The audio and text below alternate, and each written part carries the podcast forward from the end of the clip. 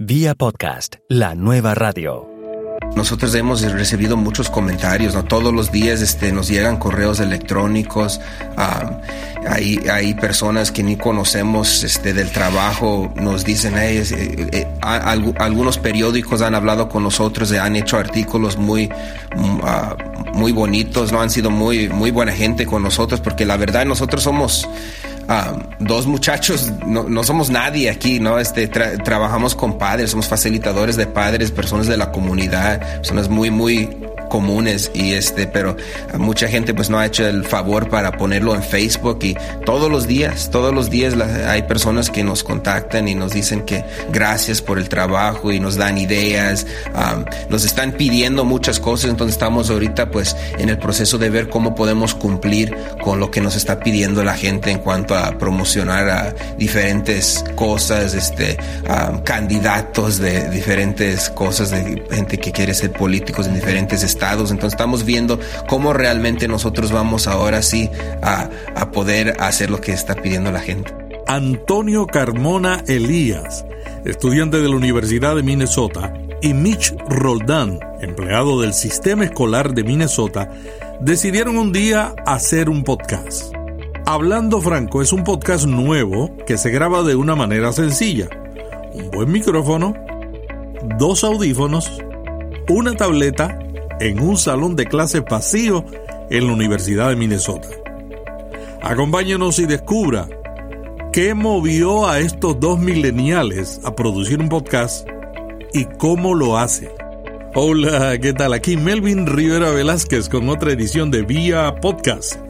Este episodio es auspiciado por Podcast Movement, el evento de podcasting más grande del mundo, que se realiza todos los años y este año se va a efectuar en Anaheim, California.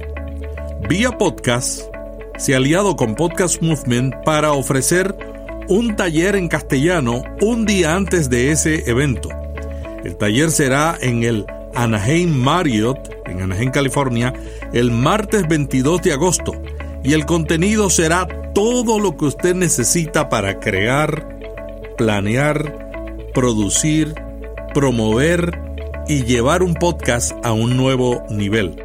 Hemos invitado a Harry Durán de Podcast Junkies y a Félix Monterala de Audiodice, eh, Podcast Potencial Millonario y de Latin Podcast Awards para que nos acompañen y sean también nuestros recursos durante este evento. Vamos a cubrir todo lo que usted necesita para hacer un buen podcast. Y allí usted sale listo. Pero hay una situación crítica. Si usted no se registra ahora, digo ahora, ahora en el sentido puertorriqueño, en este momento, no vamos a poder realizar este evento, porque este evento depende de matrícula para seguir adelante. Y en este evento vamos a tener a estos colegas y a muchos más ayudándole a crear un podcast, pero usted tiene que inscribirse ahora. Y eso nos dirá a nosotros si hay suficiente matrícula para realizarlo. En las notas de este episodio de Vía Podcast estamos poniendo el enlace para que usted se inscriba en este momento. Vía podcast. Vía podcast. Vía podcast es la nueva radio. Antonio Carmona, Elías y Mitch Roldán, bienvenidos a Vía Podcast. Gracias, un gusto estar aquí y conversar con usted. Un gusto estar aquí con usted. Mitch, cuéntanos un poquito de tu trasfondo. Yo soy Mitch Roldán, vivo actualmente aquí en la ciudad de Minneapolis, Minnesota. Este, yo soy nacido aquí en este estado y estamos actualmente trabajando con el distrito escolar. Tengo 15 años trabajando en la educación pública y soy nuevo a, esta plataforma, lo que es podcasting. Este, soy uno de los creadores del podcast que se llama Hablando Franco. Sale todos los lunes. Eh, son conversaciones de las situaciones políticas actuales que estamos viendo aquí en los Estados Unidos y también un poco de México, uh, el país de, uh, de, de mi padre, ¿no? De nuestra descendencia. Antonio, cuéntanos de tu persona. ¿Qué tal, Melvin? Este, como tú dices, soy Antonio, Antonio Elías, este, soy estudiante de la Universidad de Minnesota, De hecho, estoy a semana y media de graduarme. Uy. Este, soy mexicano. ya, ya mero, ya mero. Y este, igual este, vivo aquí en Minneapolis, en el estado de Minnesota. También trabajo para el distrito escolar de, de la ciudad. Soy mexicano, soy de Nayarit. Y este, y un gusto estar aquí con, con ustedes. ¿Qué les movió a crear un podcast hablando de política en Minneapolis? La verdad es yo yo he sido fanático del, de, esto de, de los podcasts de, desde quizás hace unos dos, tres años ya, y siempre he estado buscando más podcasts en español y la verdad pues eh, sabemos de que son muy pocos, ¿no? Y, y, después de las elecciones, lo que pasó aquí en los Estados Unidos con la elección del, del presidente Donald Trump, pues muchos de nosotros yo creo teníamos muchas preguntas, ¿no? De cómo es que uh, la situación política ha llegado a, a, a, a donde se encuentra uh, en nuestros tiempos, ¿no? Y queríamos nosotros ver cómo podíamos tener conversaciones con expertos, también uh, con amigos, pues Antonio trabajamos, somos colegas, pero también somos amigos. Y pensamos que es importante como hombres latinos, pues tener una participación en esta conversación de lo que está pasando en nuestras comunidades.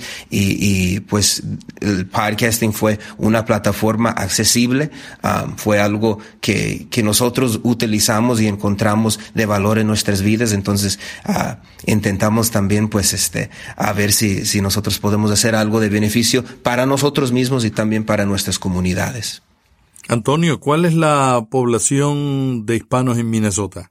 Este, actualmente es, es, es, un porcentaje muy chico, no es un porcentaje muy chico, no solamente de, de hispanos, de latinos, pero también en general de multicultural pero me, no me parece específicamente el número no lo sé pero no pasa del 50% o sea es un porcentaje muy... en el estado es, es un poco difícil usted que nos pregunta eso porque vivimos aquí en Minneapolis que es una ciudad es un lugar urbano donde pues hay muchos latinos no y hay mucha gente de, de, de color de muchos lugares no pero en el estado sabemos de que de, el estado de Minnesota pues somos menos del, del 5% de la población en total. Entonces hablando um, en, en de, todo el estado, somos muy pocos los latinos aquí y en cuanto a medios, pues tenemos una presencia muy, muy pequeña eh, en lo que es pues lo que está pasando en nuestra comunidad. La mayoría de la gente todavía no sabe. Pero hay emisoras de radio en español en el área, ¿no? Hay este hay uno uh, FM y este hay dos o tres AM, pero la verdad es nunca ha habido uh, nunca hemos tenido una radio como por ejemplo lo que hay en Chicago, lo que hay hasta en otros otros lugares en, en, en Wisconsin. Aquí siempre ha sido un lugar donde hemos tenido el canal de una visión, pero ha batallado, ¿no? Este realmente para para poder hacer negocio aquí. Una de las cosas que está de moda en Estados Unidos es el podcasting local. ¿Ustedes se consideran podcasters locales? Yo diría que, que sí y no. O sea, nosotros hablamos de temas locales porque hablamos de lo que está pasando en nuestra vida. Y yo creo que pues hace muchos años lo que cuando uno hablaba de la política, pues hablaba de lo local, porque era lo que uno veía quizás en el periódico, lo que uno escuchaba en el trabajo con los compañeros. Pero ahora con las redes sociales, lo que está pasando en Siria, pues ahora se siente mucho más cercas, ¿no? Entonces nosotros quizás hablamos de lo que está pasando aquí uh, en Minneapolis. La, la, semana pues, pasada, por ejemplo, hablamos de problemas que están teniendo en el mismo distrito escolar donde trabajamos, pero a la vez pues hablamos de temas uh, también de que no tienen nada que ver con Minnesota, pues que tienen relación a, a, a, lo que es pues ser una persona latina aquí en los Estados Unidos. Es básicamente un, un poco, no sé si Antonio no, sí, puede no, agregar algo. Nomás para agregar un poquito este, un contexto más, este, de acuerdo, ¿no? Y también hablamos temas, este, decimos sí, ¿no? Porque también platicamos temas, este, internacionales, ¿no? Como el caso que tú decías en Siria o en México también específicamente, pero también local por el hecho de que platicamos mucho de lo que está pasando aquí también en el estado de Minnesota, ¿no? Y es algo que muchas, es algo, es algo diferente que muchas plataformas aquí en, este, de noticias no, no tocan, ¿no? Y, y es importante, nosotros reconocemos de que las situaciones que están pasando eh, nuestras familias, los estudiantes con quienes trabajamos aquí en Minnesota, son muy parecidas, ¿no? A, a, otras ciudades como Omaha, Nebraska, Milwaukee, Wisconsin, muchos lugares. Nosotros pensamos mucho aquí en el, en el medio oeste del estado, ¿no? Pero muchos lugares en el estado de Illinois, Indiana, que, que tienen estas comunidades mexicanas, comunidades como aquí tenemos una población ecuatoriana muy grande y este, pues es, es una ciudad muy única y, y, y, y pero como todo, todas las comunidades dentro de los Estados Unidos siempre buscando recursos para poder salir adelante y lograr el sueño americano. ¿Cuáles son las nacionalidades más comunes en, en el área donde ustedes están? Este, hay un porcentaje muy alto de somalí, un porcentaje muy alto de gente de Somalia. Hay un porcentaje también muy alto de gente um, Hmong, que es básicamente refugiados, este, gente refugiada por parte de, de China. ¿Y de América Latina? Y de, de, de, América Latina, pues, este, la población más grande, pues son, viene de México, ¿no? Este, tenemos muchas, muchas personas, una comunidad muy grande del estado de Morelos, México. Aquí, este, también uh, la población de Ecuador. De Ecuador es la segunda más grande. Hay, hay un lugar aquí en el noreste de la ciudad de Minneapolis que tiene más de 100 mil ecuatorianos. Um, entonces, este, también tenemos comunidades de puertorriqueños, de cubanos, tenemos muchos guatemaltecos, salvadoreños, hay un poco de todo aquí, uh, pero los dos grupos más grandes son los mexicanos y los ecuatorianos.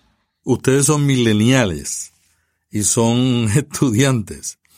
Ustedes oyen podcasts. ¿Qué podcast oyen? Eh, yo la verdad, yo, yo manejo mucho, yo escucho 10 a 15 podcasts al día porque también en el trabajo siempre tengo un audífono, estoy escuchando mis favoritos um, actualmente. Uh, me gusta mucho Pod Save America, de los de, de, que escucho en inglés, me gusta mucho Freakonomics, me gusta, me gusta mucho el, el podcast de Tim Ferriss que entrevista a diferentes personas uh, de cosas de salud. En español escucho Radio Ambulante, escucho uno que en Spanglish que se llama Tamarindo, Latinos Who Lunch. Uh, estoy escuchando también el podcast de Latino Rebels, escucho In the Thick uh, con Julio y María, uh, escucho, claro, pues Latino USA. no sé cuáles no, son los para que... mí particularmente este, este, el tamarindo. Me gusta el, el estilo que tiene ese podcast. Ese tamarindo y... es muy dulce, ¿eh? Muy dulce, no, muy dulce. Sí, es, es un, es muy divertido, es, es, es, una gran plataforma. Y también este en inglés es, específicamente el Daily por este The New York Times. Entonces, ha, causado, dos... ha causado sensación el Daily. Sí. para mí esos dos son específicamente No los... me lo pierdo el Daily. Para mí. No, no, increíble. La producción que tienen. ¿Qué te llama la atención del Daily?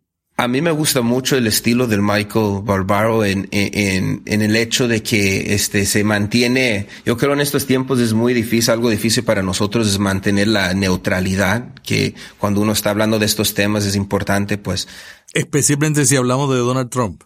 Sí, sí, es, es, muy, es muy difícil, muy complicado, pero él ha intentado traer las voces, ¿no? Cuando, por ejemplo, entrevista a los que trabajan en, en alguno de estas este, empresas del, de, del, del petróleo, esas cosas ahí, para, para poder escuchar esa perspectiva y a la vez, pues, este, cuando, cuando Trump está diciendo me, mentiras, no, no, no tiene miedo de decirlo tampoco, ¿no? Entonces, pues, es, se escucha como una conversación auténtica, um, pero a la vez, pues, como dice usted, milenial, algo de nuestros tiempos. ¿Cómo está el podcasting entre los latinos en Estados Unidos? ¿Cómo lo ven ustedes desde la perspectiva de latinos bilingües?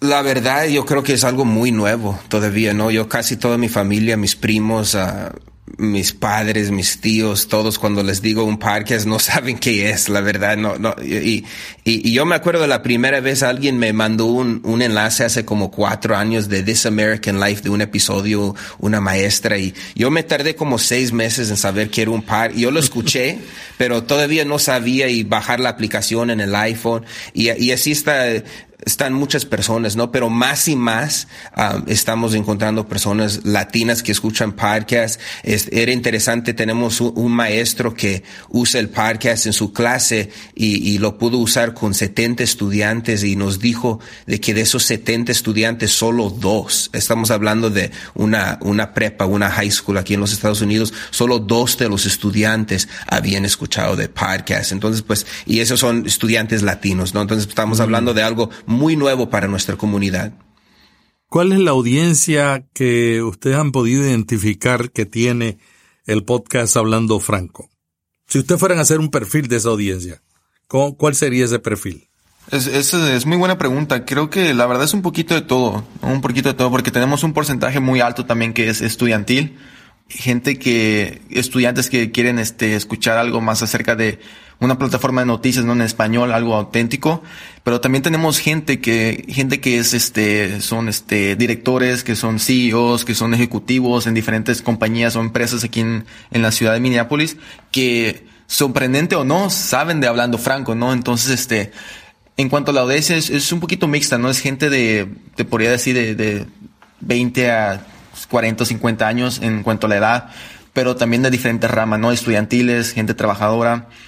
Entonces, y, y, hay que pues, ser muy sinceros, son, son pocas las personas que están escuchando. Tenemos alrededor de 100 a 100 personas que escuchan cada episodio, ¿no? Algunos eh, episodios tienen como dos, 250. Es normal. Ah, pero es algo que cada semana pues ha aumentado, ¿no? Y, realmente nosotros no hemos hecho mucha promoción, sencillamente estamos sacando un episodio nuevo cada lunes y este, como dice Antonio, pues tenemos maestros que lo escuchan, tenemos también un alto porcentaje de gente uh, que habla el español como segundo idioma, ¿no? Que eh, yo veo que hay una comunidad de americanos, de estadounidenses, ¿no? Anglosajones que hablan español de que quieren poder escuchar este podcast en español, ¿no? El radio ambulante, por ejemplo, tiene muchos americanos bilingües que escuchan ese podcast. Entonces, nosotros también, yo creo que ah, como el 25% quizás de la, la, gente que escucha hablando franco son personas que quizás hablan el inglés como primer idioma. ¿Cuántos podcasts ya han realizado?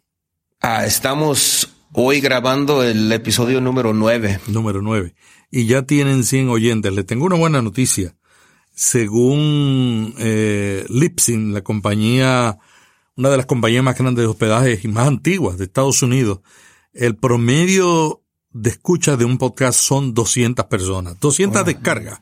No, descargas, 200 descargas. O sea que si ustedes con nueve, en el noveno podcast mucha gente se va y cierra la puerta porque no entiende de que esto es, hay que crear una comunidad sea, si ustedes tienen 100 con 9, me parece muy bien. Gracias. Porque el promedio son 200.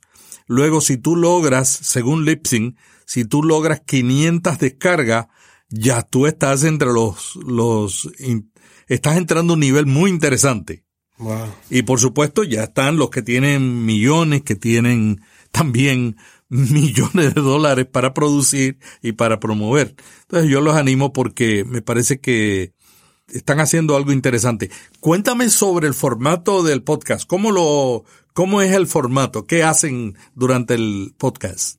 Este, pues nosotros eh, el día lunes de la semana empezamos a mandar artículos interesantes de, de noticias relevantes a para nosotros, ¿no? Y empezamos a tener conversaciones como trabajamos juntos, nos vemos tres veces por semana y este, empezamos a tener las conversaciones. Ya el día jueves hablamos por teléfono y ya más o menos uh, concretamos de cinco temas, cuatro a cinco temas de que vamos a, a hablar un poco en detalle, no pasamos como cinco a ocho minutos hablando de cada tema y ya pues este llegamos el, el viernes o el sábado y, y, grabamos el podcast aquí con un micrófono Apogee, no tenemos este un estudio, estamos aquí en un salón desocupado de la Universidad de Minnesota siempre buscando um, cualquier este lugar donde hay, hay, hay silencio no para poder grabar. Y grabamos todo aquí en GarageBand en un iPad y ese es básicamente el proceso. No sé si puedes agregar algo. No, sí, y nomás con en cuanto al contexto de, de, las noticias, es un poquito de todo, ¿no? Porque también este, es muy fácil nomás platicar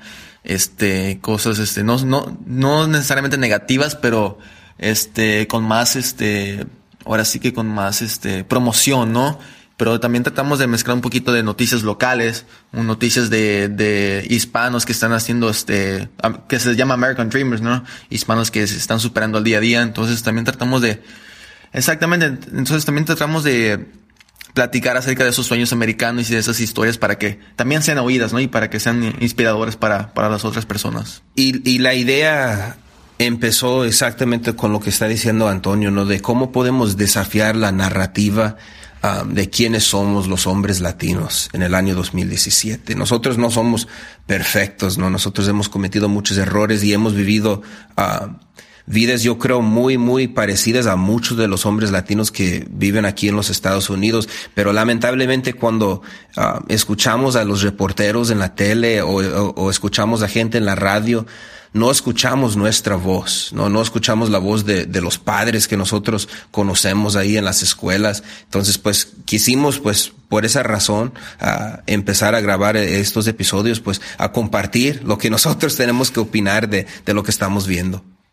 Es interesante porque antes se decía que la radio era la voz del pueblo, pero realmente ustedes han descubierto que necesitan darle una voz que se identifique con la comunidad donde ustedes viven. Y, y, más que nada, yo creo, pues el dinero está muy metido en el asunto, ¿no? De, de la radio. Yo he trabajado también um, con, con, canales de, de, televisión, he trabajado con um, con radioemisoras también y uno sabe de que siempre está pensando en cómo vender comerciales y, y es más, más, más eso, ¿no? De cómo uno va a mantener a flote el negocio. Esto es un proyecto 100% independiente, no estamos uh, pensando en hacer dinero, estamos pensando en, en, mantenernos informados y a compartir lo que sabemos y lo que no sabemos con las personas en, en estos episodios. Entonces eso, eh, no, no, hay ninguna presión para nosotros, pues, uh, cumplir con, con, con, con los jefes, ¿no? Nosotros es, es, es, es, nosotros más que nada, pues cumplir con nuestra comunidad y proveer algo de valor para ellos. ¿Cómo ustedes van descubriendo si están añadiendo valor? ¿Hay alguna manera en que ustedes lo están notando que están añadiendo valor? Pues gracias a, a, a Dios, al público, no este, hemos nosotros hemos recibido muchos comentarios no todos los días este nos llegan correos electrónicos hay hay personas que ni conocemos este del trabajo nos dicen eh, eh, alg algunos periódicos han hablado con nosotros han hecho artículos muy uh, muy bonitos no han sido muy muy buena gente con nosotros porque la verdad nosotros somos Uh, dos muchachos, no, no, somos nadie aquí, ¿no? Este, tra trabajamos con padres, somos facilitadores de padres, personas de la comunidad, personas muy, muy comunes y este, pero mucha gente pues no ha hecho el favor para ponerlo en Facebook y todos los días, todos los días la, hay personas que nos contactan y nos dicen que gracias por el trabajo y nos dan ideas, um, nos están pidiendo muchas cosas, entonces estamos ahorita pues en el proceso de ver cómo podemos cumplir con lo que nos está pidiendo la gente en cuanto a promocionar a diferentes cosas, este, um, candidatos de diferentes cosas de gente que quiere ser políticos en diferentes estados entonces estamos viendo cómo realmente nosotros vamos ahora sí a, a poder hacer lo que está pidiendo la gente.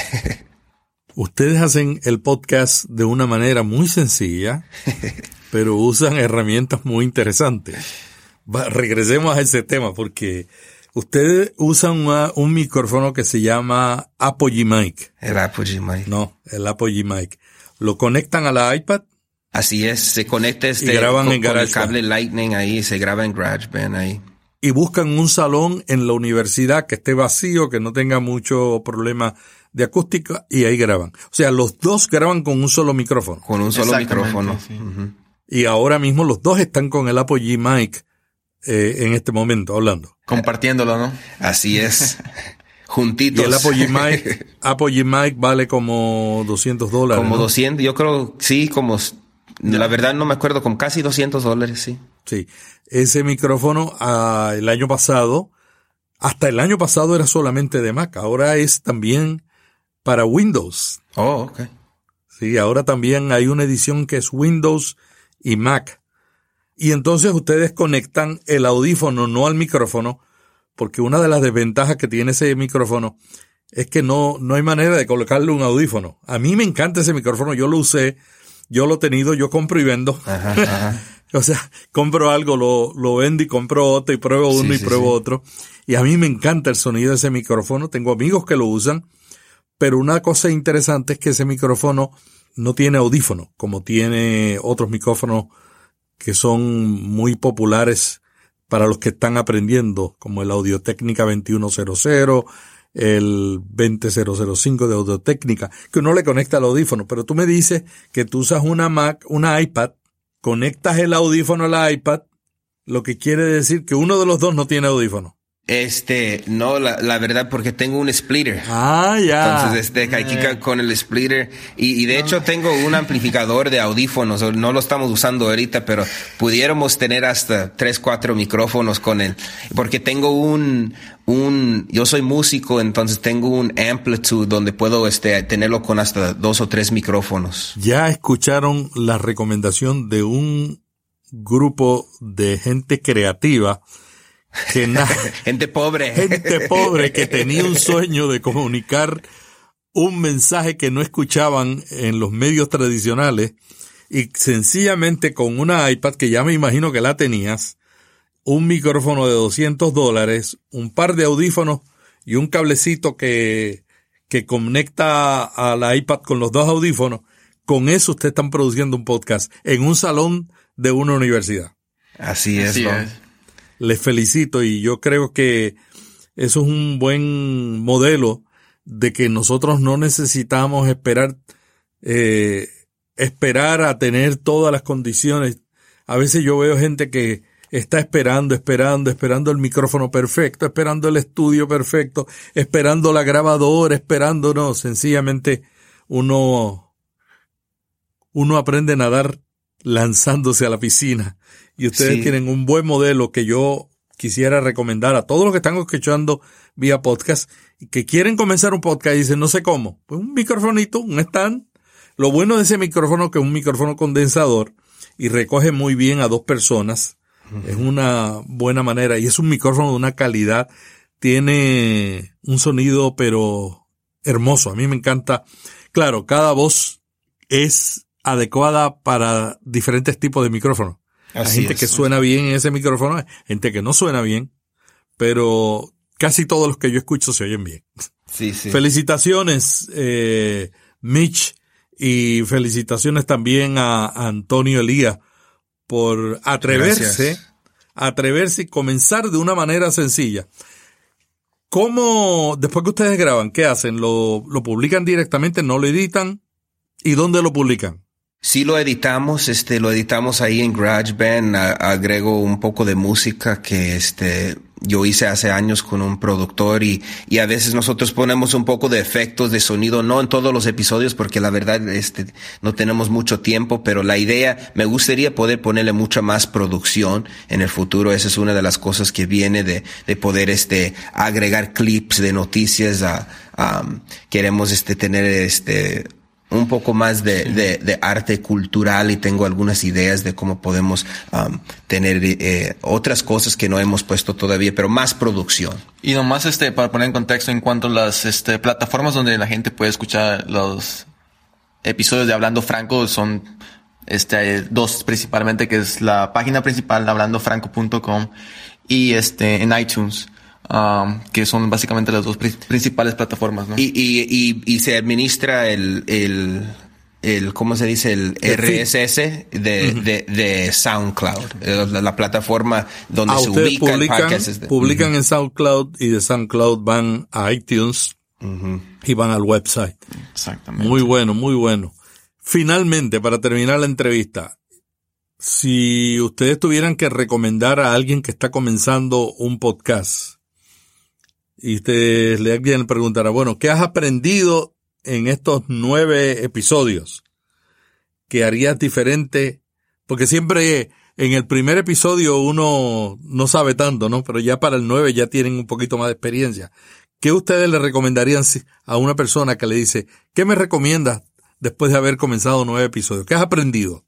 Lo, lo primero es este, exactamente lo que usted acaba de decir, ¿no? De, de no esperar, ¿no? Yo, yo estaba esperando, yo creo que esperé demasiado, ¿no? Pero lo que yo vi con empezar esto es de que uno tiene que empezar y, y, pues ya uno va aprendiendo poco a poco, pero e, eso sería mi consejo, no esperar más, ya agarrar su micrófono, cualquier cosa que usted tenga y este, póngase a grabar y, y a lanzar sus episodios. Yo nomás recomendaría dos cosas, ¿no? Compromiso y este, y perseverancia, ¿no? El compromiso con el podcast, Ah, te tiene que gustar con lo que estás haciendo, porque si no te gusta a ti como persona lo, que tú estás produciendo, entonces es muy difícil que la comunidad o la o la otra persona pues le guste, ¿no? Si no te sientes motivado. Qué bueno.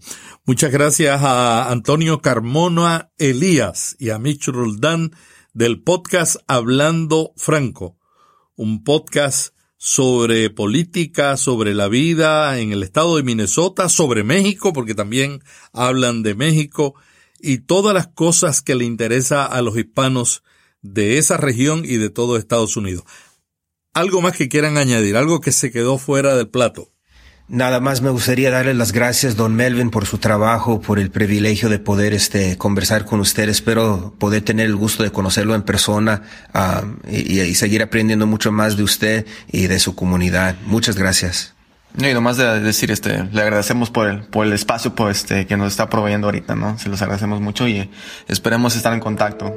Mitch y Antonio, adelante, que el camino todavía es largo, pero puede ser, puede producir grandes resultados para los objetivos que ustedes están buscando. Hasta la semana que viene cuando regresaremos con otro podcaster conversando sobre cómo usar el podcasting en su estrategia digital. Pero antes de despedirme, quiero invitarle al taller Cómo crear y alcanzar una audiencia mundial por medio de un podcast.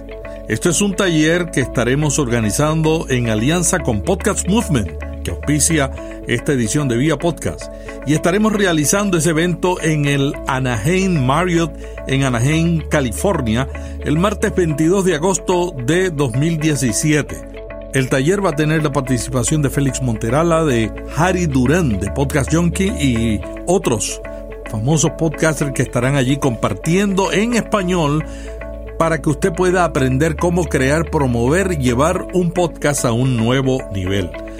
Debe reservar inmediatamente y en las notas de este podcast va a encontrar el enlace para reservar. Este es un evento antes de Podcast Movement, lo que quiere decir que tienes que inscribirte en este taller y en Podcast Movement aparte. Las dos inscripciones son en la misma página de Podcast Movement y la importancia de hacerlo ahora es que si no tenemos suficiente gente, no vamos a poder tener el taller. Los cupos son limitados y tampoco podemos tener un taller donde no hay gente para hacerlo. Cuesta solo 75 dólares y el contenido es extraordinario. Inscríbase en el enlace que tenemos aquí en vía podcast. Vía podcast. Vía podcast.